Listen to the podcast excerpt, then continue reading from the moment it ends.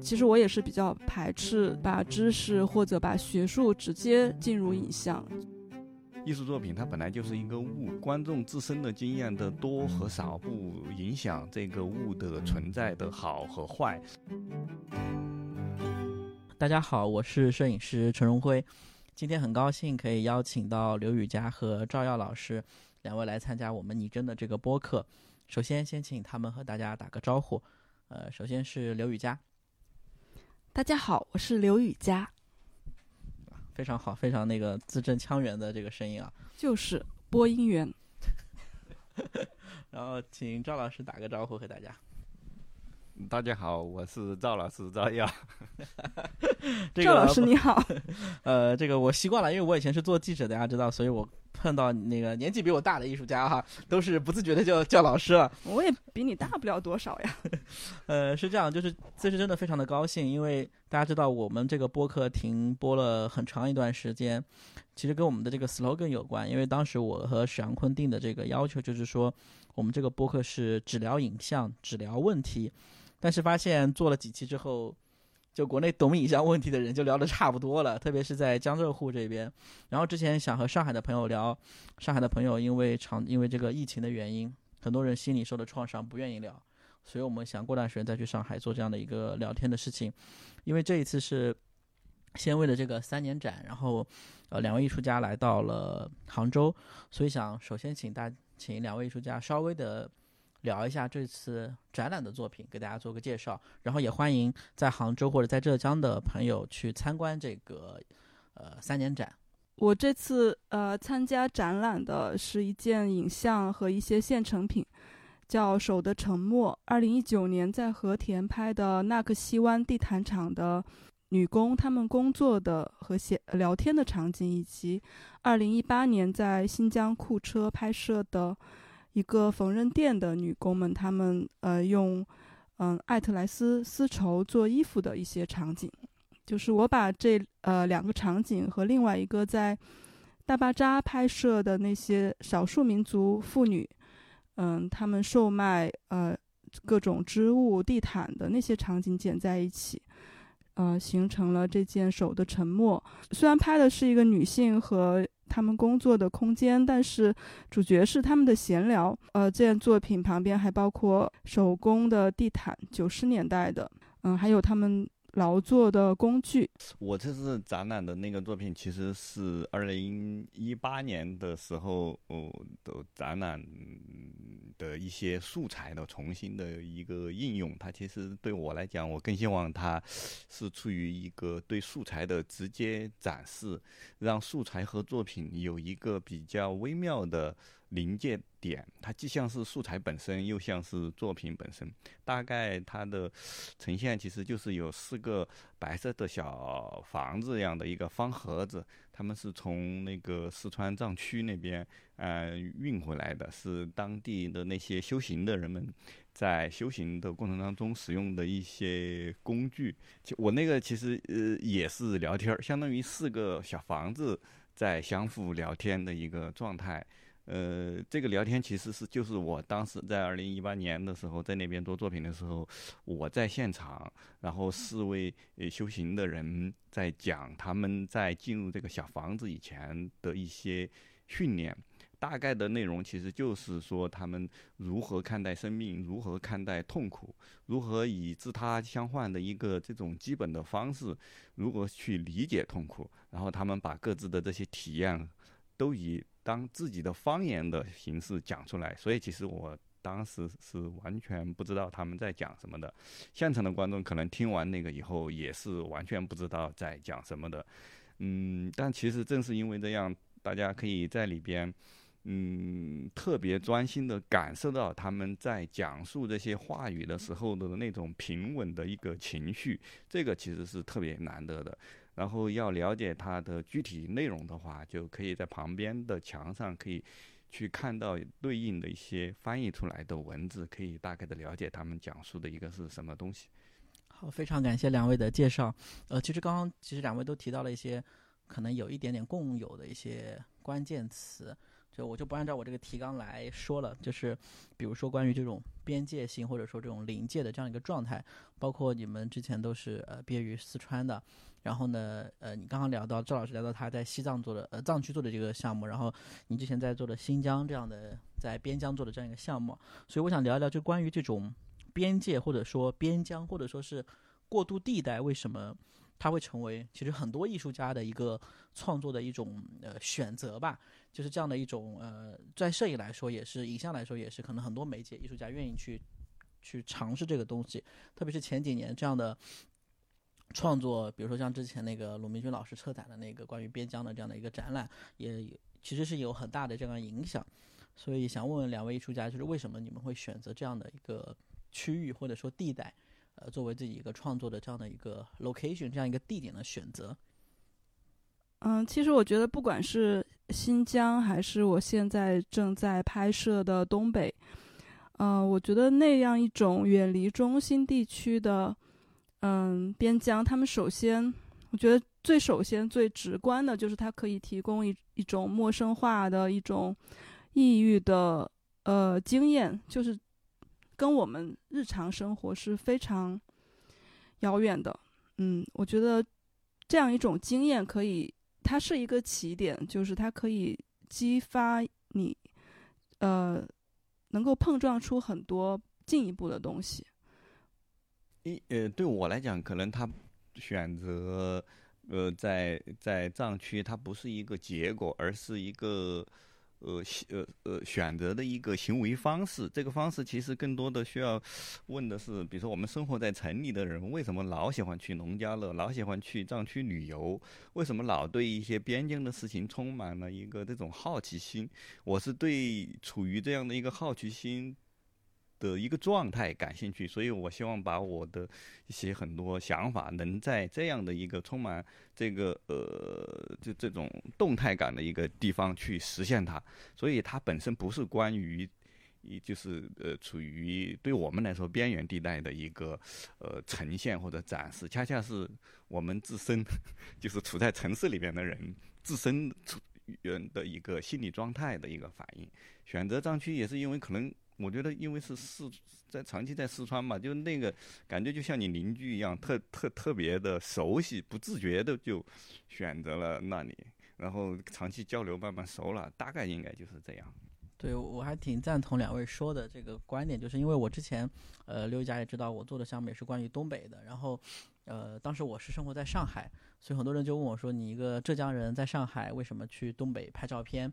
然后我就讲到一个，我说关于这种嗯心理层面的这种共情，因为当时我面临着一个呃很直接的一个原因，就是我可能要辞职，我想做专职的艺术家，然后还要出国留学，就是我的这种不确定性其实特别大，因为对于一个我原本有工作的人要辞职去做艺术的这个决定，其实还挺难的。那么当时东北，因为我在做这个项目的时候，那个背景就是关于中国东北这种收缩城市啊、城市转型啊，有很多的年轻人也面临着类似的这种困境吧，就说。我要不要离开我家乡？然后要不要去北京啊这种地方打工？然后现在这这段时间又非常火，就是逆逆向回去，对吧？去鹤岗买房，我觉得特别有意思。就是说我之前做的这个项目都是那些留在东北的人，其实我当时就想知道那些留在东北的人他们在做什么，所以我就通过那个抖音和快手找了非常非常多在当地用抖音、快手养活自己的年轻人，然后跟他们拍他们的故事。然后现在又发现很多城里的人去那边 寻找一种乐园吧，在某种程度上，我觉得确实挺有意思的。那么下面有一个问题，就沿着这个边疆，其实还想问，就是说刘一佳或者你们去西藏，其实这是一种在路上的一种行为方式，因为在摄影或者影像领域，这个 on the road 在路上是一个非常非常传统的，就是一讲到在路上，他会觉得，哎，你就拍照片去，或者做一个拍电影去，像 Win Wonders 这样子。那么对于绘画来说，可能在我印象中，比如说像前段时间这个赵刚老师他们去，也是去东北做这个项目，或者说更早的刘晓东他们做这种三峡这样的一个项目，那么。对于艺术家来说，你觉得就是在路上这种方式，呃，对你们意味着什么？就是说，对，其实我早期的作品都是在影棚里做的，但是，嗯，就是比如说我会拍一个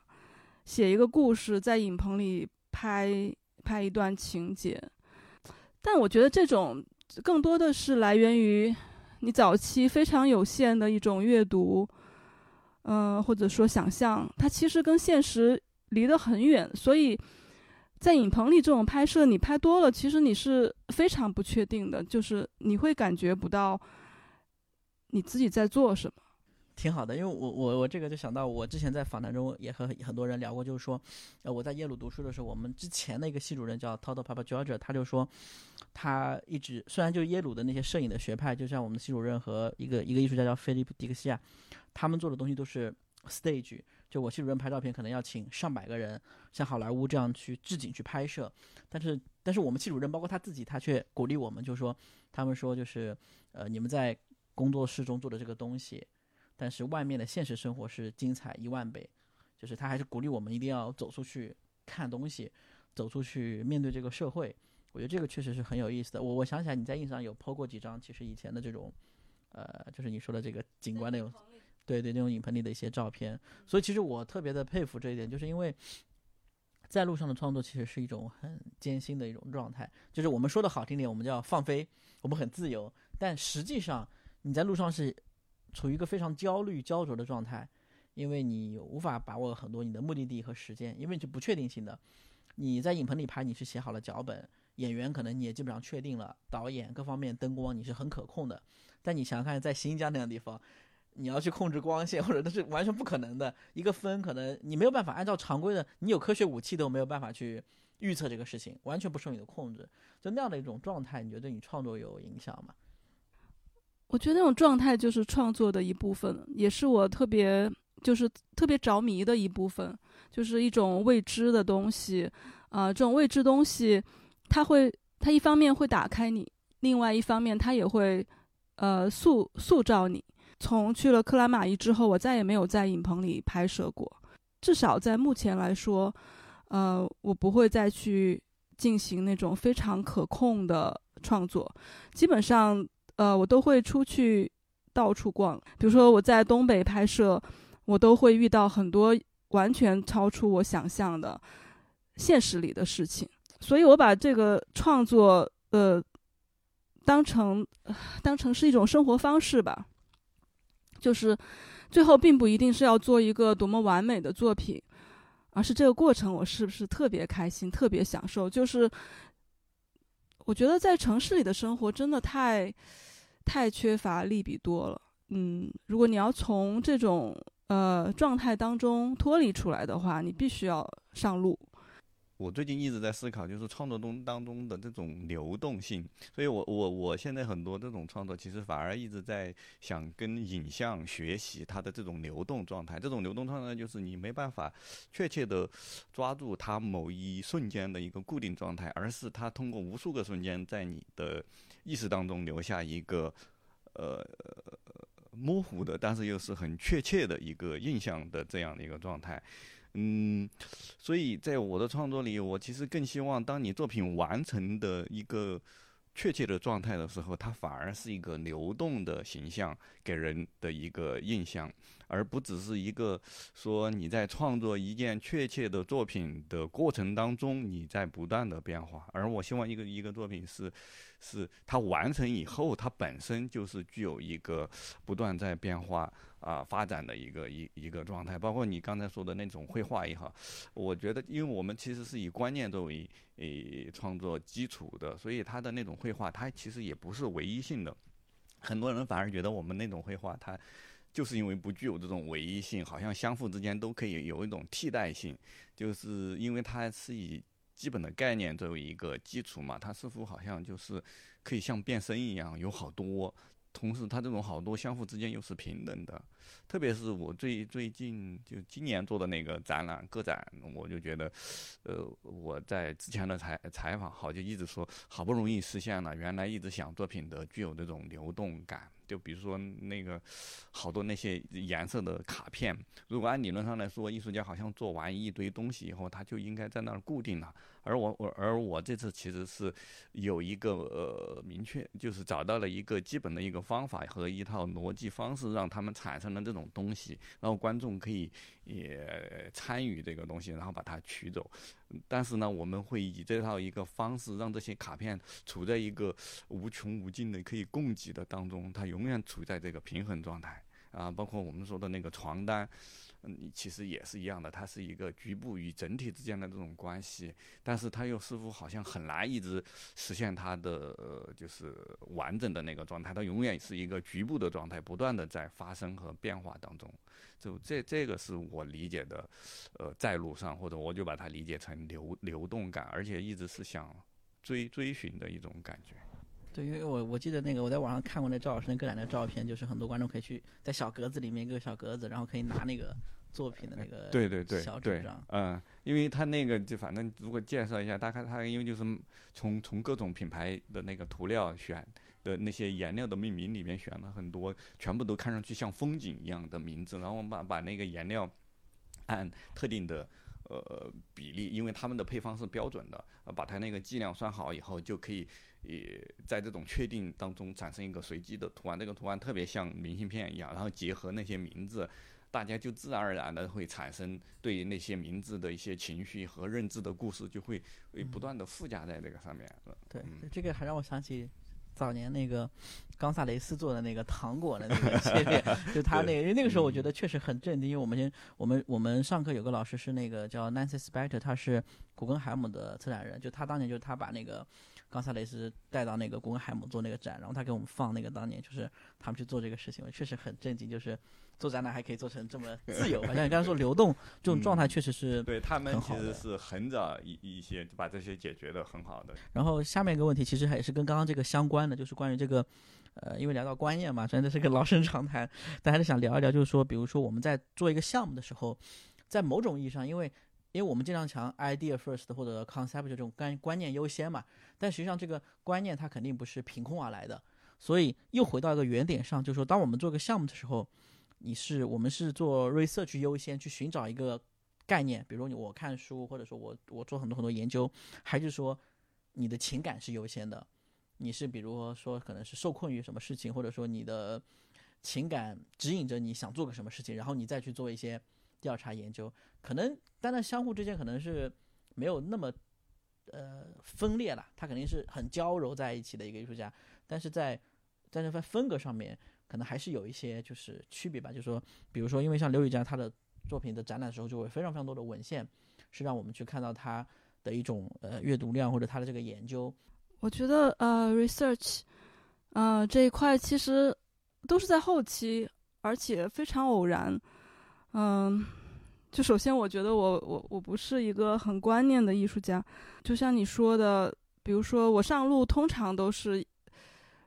就是一种很情感化的，或者说是一种很情绪化的一个驱动，就是我过一段时间我就需要去路上找这种东西。你知道，我都是记录型的素材，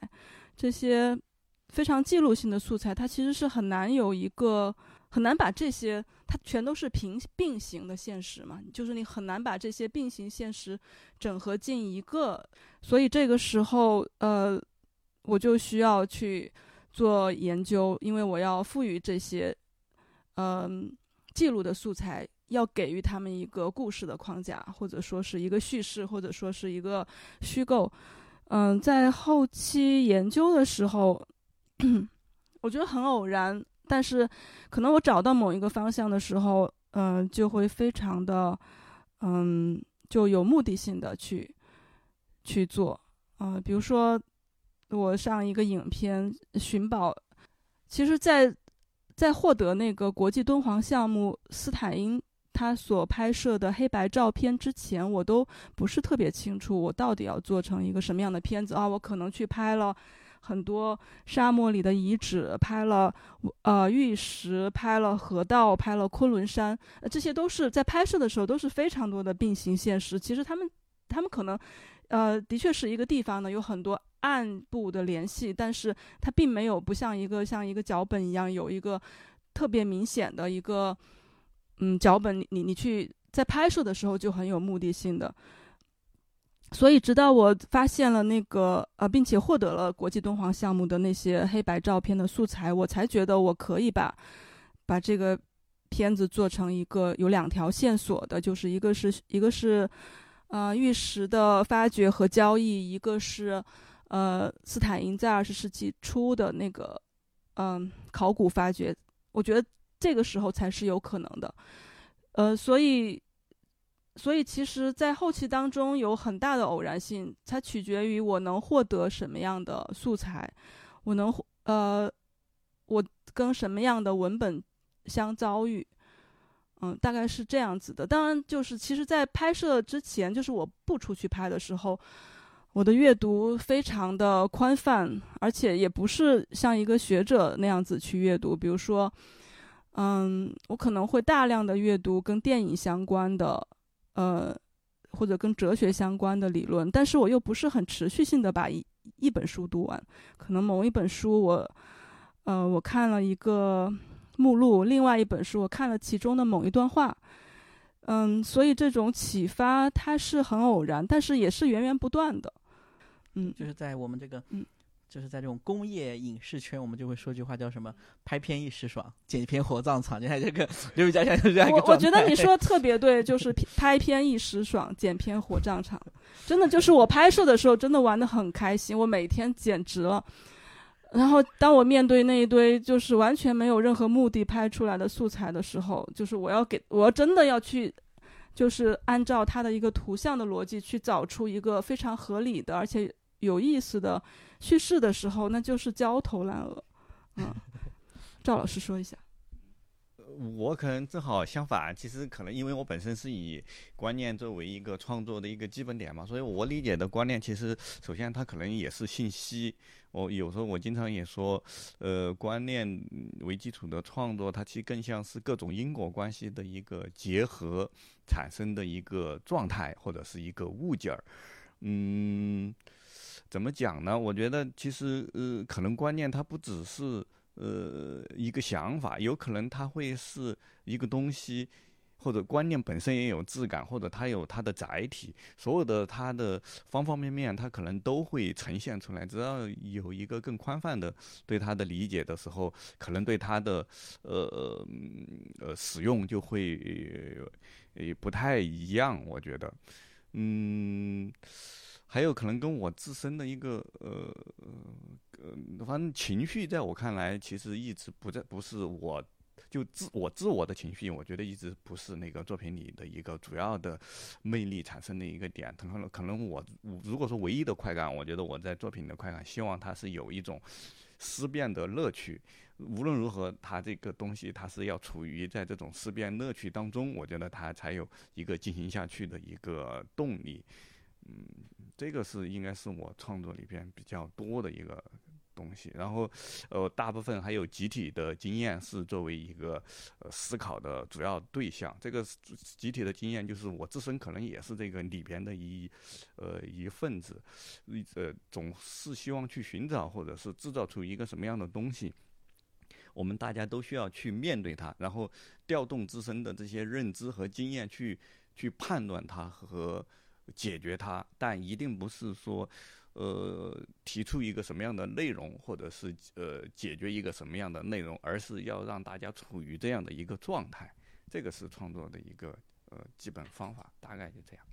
我觉得赵老师讲的这个状态，这个确实挺有意思的。然后，包括他这种呃，让一个集体经验这样的一个状态，就是这个其实是我觉得挺挺精准的，因为在很多层面上，特别是。我们以前刚毕业的学生在做创作的时候，他可能就很自我，很沉迷于自我，他没有办法。我们我们我们老师在毕业的时候创作就给我们说，你们一定要把你的作品和当下的这个社会的文化脉搏有一个共鸣，不是说你一定要迎合他，也不是说一定要跟着走，就是你要跟他有个共振。这这个我觉得确实，刚刚赵老师讲的也很贴合这个这块内容啊。然后下面一个问题，其实想聊一聊，就是呃，关于因为。呃，刘宇佳其实做很多影像，就是所谓的 video art，我们说的影像艺术。然后其实，呃，看你的 ins 或者朋友圈，你也会经常使用各种不同的这个相机拍一些作品。就是你看，你最近有买徕卡啊、宝丽来啊，就各种各样的这种 器材，就俨然就是一个呃器材党这样的一个存在，在我在我感觉当中。那其实我是其实想问一问，就是说，在你的这个创作当中，因为你也有摄影作品的呈现。你是如何来平衡这个影像、就视频和摄影这两块内容，作为一个你整体的一个作品这样子？我觉得我很少有摄影作品，基本上没有什么摄影作品。我我或者或者我更想问的是，就是说，你的这个创作过程当中，你拍了大量的摄影作品，但最后面其实没有呈现，对不对？我觉得就是一个记录，就是呃，那个东西并没有展出来，嗯，它其实是有点像，就是一个档案一样的。比如说我去当时在泰国拍柯兰岛，我也拍了很多胶片，在新疆。我都会去用胶片去记录一些东西，我觉得那个东西也是很随机的，就是我一会儿拍一下胶片，一会儿拍一下宝丽来，然后有摄影师主要是在拍视频，有有用十六毫米，然后有用嗯摄影机，同时用有用 DV，也有用嗯对，就是 DV，就是呃，我觉得这几种呃影像。或者素呃器材拍出来的质感是完全不一样的。比如说那个寻宝最后一段，就在在那个呃玉石交易市场，它其实是一个早期的 DV 拍的，所以它就那种机器，它是很呃电视早以前电视台就是拍新闻，所以它有一种新闻感，你知道吗？它那个比例可能是四比三的电视机的那种。呃，也不是四比三，也是十六比九，但但是就是那种质感，它比那个摄影机，比如说松下的摄影机不一样，就是就看你怎么样，就是选择吧。嗯，比如说我我用十六毫米，我也是用彩色和黑白混拍，也没有提前就是想好啊这一部分拍彩色，那一部分拍黑白，就目前还是一个很混乱的状状态，就是就我还在实验，嗯。不不太清楚最后会剪成一个什么样子的，但是我相信最后我我会知道，就是嗯在哪里？对，我会知道我在哪里，我会知道这个作品最后是什么样子，就是它肯定会超出我的预想。对，想那想问问赵耀老师，就是说，因为在您的创作中也会有一些影像的这个介入。您是怎么看待这个？我不只是用的您啊，年纪大都是老师啊。这个就是你是怎么来看待运用这个媒介？就是说，呃，因为本质上我们知道到未来嘛，比如说我们的你的画，呃，拥有它的人只有那个厂家，公众去看，其实能去看的公众是在整个底大里面是很少。最后面他很多人是通过画册啊，看你的影像视频啊，知道了你的作品。甚至是那是他可能一辈子唯一的机会。其实到过在现在也是，就比如我们都都看过蒙娜丽莎，很很少有人去那个博物馆真的看过蒙娜丽莎。那么我们在照片中看到蒙娜丽莎，就成为我们印象中的那个蒙娜丽莎。所以您是怎么看待，就是说影像这块，就成为你作品的一个某种载体，或者说你的创作或者说精神的某种载体？对，这个其实涉及到呃，就是说呃，艺术家创作的到底是一个艺术作品这个物，还是一个艺术的认知方式？这个其实是一个最根本的一个区别。比如让我我我看刘宇佳，他喜欢到处拿着各种设备拍，这可能。我看了更更更基本一些，我认为他其实就是有尽可能的希望自己处在一个不管是这种机械的观察方式，还是电子的，还是物理的一个嗯。这种观看世界的一个呃状态里边，他需要在不停的让自己适应这种状态，最后在自己创作的过程当中，可以很快的进入这种状态。就像你刚才说到那个蒙娜丽莎一样，我有时候也经常会举例。我认为艺术的真正创作，它恰恰不应该是那件物品，就是说你拥有了这件嗯绘画。或者是拥有了这件作品，你就是拥有了这这个艺术。其实恰恰相反，我认为它蒙娜丽莎的好，或者是这件作品的好，它是为某种嗯认知方式，或者是呃或者是一个什么东西，它提供出了一个人类文明上嗯一个新的东西。然后大家会通过消化这个无形的东西，衍生到其他的呃领域里边去。嗯，拥有那件作品，它只是呃，它的呃物品的一个呃呃呃是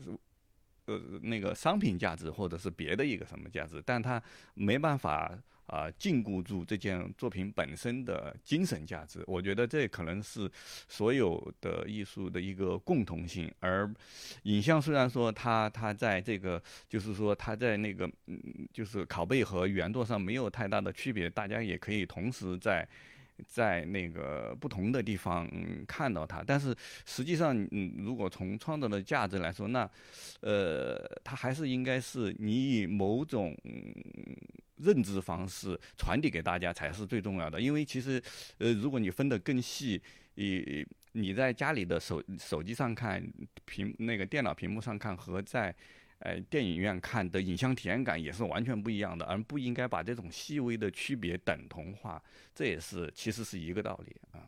对，我觉得这个也让我想起一个事情，就是因为最近那个摩马在给一个摄影师叫那个呃沃夫冈提尔曼斯做一个大型的个展，然后特别的火，然后呃每次看沃夫冈那个展览，我觉得他为什么我们认为他是当下重新定义摄影的人，就是因为在于他那个展览。每次他都是根据那个场馆进行大规模的调整，所以你看到一张照片，他说在摩马里面它的尺寸是一米五乘两米，然后到了奥地利一个展览馆就四十乘以五十厘米，就是一个它的产品在它的那个作品不断的在变化，而不是说按照我们传统的，比如我们摄影师按照版画的这种风格来说，哎，我这定好了，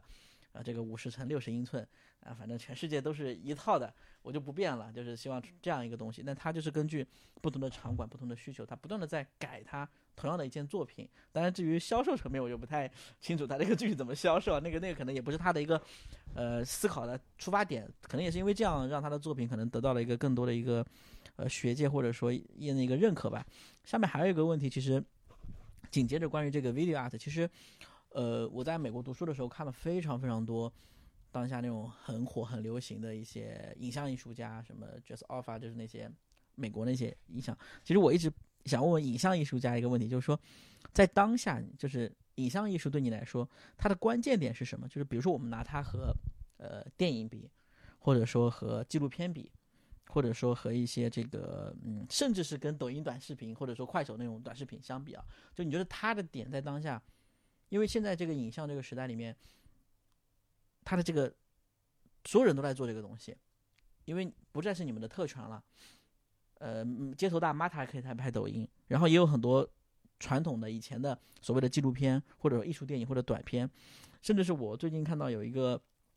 圈子里的一个评比啊，那个标比赛具体是哪个那个我就不说了，就是我看到他们那个影像艺术就觉得，在某种程度上他们的影像艺术是非常的知识化，就甚至变成有点像高级的科教片，让我看来，就是在你们在你们看来啊，就是一个好的影像艺术，它的这个点究竟是什么？因为以及我看到最近有几个嗯入围一个什么基金的一个几个人做的那个作品，我觉得它跟纪录片太相似了，甚至跟纪录片没有什么区别，在我看来。但是我觉得 video art 不是 documentary photography 或 documentary film，或者甚至也不是艺术电影。但是现在我们也看到大量的导演介入到这个领域，然后也有大量的影像艺术家去参加纪录片节，参加这个电影节。这在过去其实是不太有的，但因为我前年参加过那个，呃，一个电影节的一个评审，我就看到很多做艺术的人，哎，他也来投稿参加，甚至去参加国际上的一些知名的纪录片电影节，然后去拿投标，去拿一些投资，就想问问你是怎么来看待这个东西？就是你觉得影像艺术它最最与众不同的东西是什么？你在现场中给人家提供出来的，为什么我要花四十分钟坐在那边来看你的一部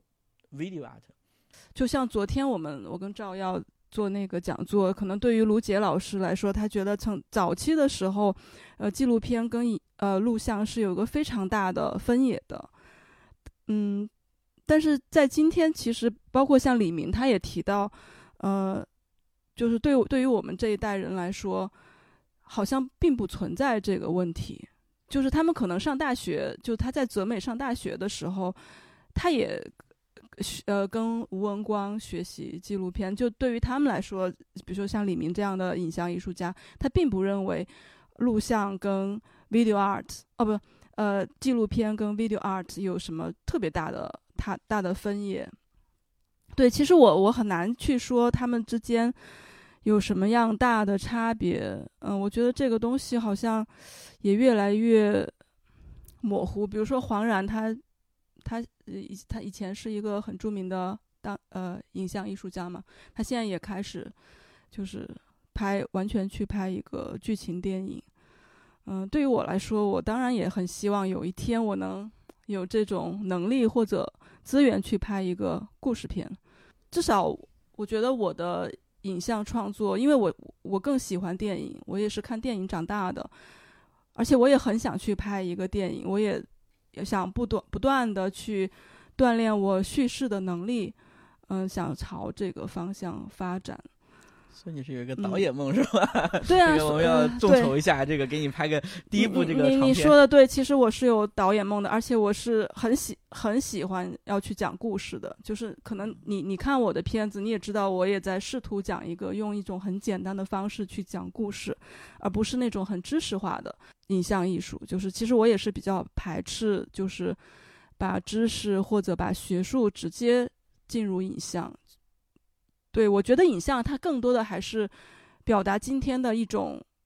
用情绪去表达今天的一种现实。它可能，我觉得它需要抽象一点。对，我觉得，我觉得这点就想到我我们之前，我之前跟鲁明军老师还聊过，就是说。这些美国这当下那批黑人影像艺术家真的太厉害了。然后我们就说他们这个，因为他们天生这种音乐的节奏感也好，那片子剪的就特别的棒，那种情绪感。就是我我我作为一个其实并不了解黑人历史的中国人，我说我在现场看那片子，我看着都要激情昂扬。我说我我要上街了，我说我要跟他们一起。你提到这个，我我想起那个那个加法嘛，对，就是他本身就是一个好莱坞拍大片的一个摄影师，但其实当他当那个开始从事影像艺术之后，他其实根本就他很少用那个就是电影机去拍摄，他全是用那个网上的素材，然后呃去剪一种很节奏的东西。我记得我在就是当时在呃柏林，然后 JSC 看他的一个个展，我我看他有件作品叫呃爱是讯息，讯息是呃是死亡，就是差不多有十二分钟吧。我在那儿看了差不多两小时，就是不断的重复看那十二分钟的影像，就是好像跟黑人的文化也相距很远，但是它的确传递出来的是一种，嗯，一种情绪，一种力量，它是一种就是很抽象的，就是它不是一种知识性的东西，尤其是黑人的影像，它是一种很抽象的、很有力量感的，就是它会调动你的呃某种利比多的东西，我觉得这也是。我认为，呃，就今天影像艺术，它可能，尤其是在这样一个非常 down 的一个世界的，呃，整体的情绪下，它可能更应该提供就是这样的一种东西，情绪上的调动你的情绪，然后，呃，这也是我很喜欢黑人的影像艺术的原因，就是他们太多的节奏韵律，嗯，让你从那种知识化的世界拉扯出来。因为赵老师做的东西都是很大的，然后有很多这个，呃，不不能说我们不能说知识性吧，但那种体验观感是另外一种，就是影像屏幕是很碎片化的一些东西。但赵老师的那种展览，大家如果去北京以前有机会体验的话，就是一个巨大的那种体验感。就你觉得像我们这种影像，或者说我就直接更细的一个问题，就是这种我们其实这种碎片感，呃，或者所以我们经常会说，比如说摄影或影像像诗歌一些。它是很很很短的这种瞬时的一些东西，但是你你做的那些作品其实是就像你说的，它观念是很重要的。然后你你其实花了很长的时间去准备去思考这个东西，那对于读者来说，它也是一个一个挑战性，他要去就像你说的，它的思辨性。其实一讲到思辨性，其实当然思辨性肯定很有快感，但是对观众来说，或者对于很多人说，他的这个要求其实也还挺高的。像影像的话，其实就像我说的，我我不懂黑人。哎，我也能看得懂，但比如说看你的作品的时候，是不是你是怎么去考量这一块？就比如说你的这个观众啊，他的这个知识层面啊，或者说他的这个艺术的欣赏水平吧，应该说。其实我以前也也也在犹豫这个事情，但后来我觉得其实完全没必要。在一些艺术作品，它本来就是一个物，观众自身的经验的多和少不影响这个物的存在的好和坏，因为观众其实一直在一个变化的状态当中，随着他的经验和、他的阅历、他的认知也会在变化，他以后也总会看见这个东西，他也总会重新去认识这个东西，而不在于说一件作品一定要在此时此刻让。观众完全获得它，啊，或者是认知它，一下就达到了你想要的那个目的。所以有时候可能你需要从更长的时间里边去看待这个反应的一个过程。就我想说一下，就刚才就讲的那个影像艺术家和电影的一个区别。其实我以前一直认为，作为一个影像艺术家，因为我其实一个偏比较偏本质的一个认知，就是不太应该有一个。太明显的导演梦想，这个我觉得其实是需要反思的。我认为，首先就是说，不应该把影像看成是被图像所困惑住的一个唯一的一个工作的目的，而我们应该把图像解放看成是一个完整的物。如果它作为一个物，那么它它就有尺寸，就有载体，它就有表达方式。就像你刚才说的那个沃尔夫冈一样，他为什么一定要在这样的一个空间里边？是那么小，在那样的空间里边，一定要是这样大。我觉得作为一个艺术家，他应该是一个更宽泛的扩展人自身的那种感知状态去处理好你的那些对象的时候，你才能以一个跟其他行业或者是本身有强烈目的性的。呃，使用这些图像呃方式的工作的人才会产生不一样的区别，所以总会有有影像艺术家的作品总是很奇怪。比如说，你说道格拉斯·戈登的那个，在一个电影院里边。图像完全没有了，一个电影只有声音，或者你看他拍踢那个踢球的那个人，球也没有，只有那个头像，他总是其实总是在扩展我们很多那种认知层面的一个东西，包括他对尺寸、对空间、对声音，它其实是一个很具体的现场的一个综合的应用的调动的一个过程，而不只是一个呃就是图像的一个一个工作的一个完成。我大概是这么理解的。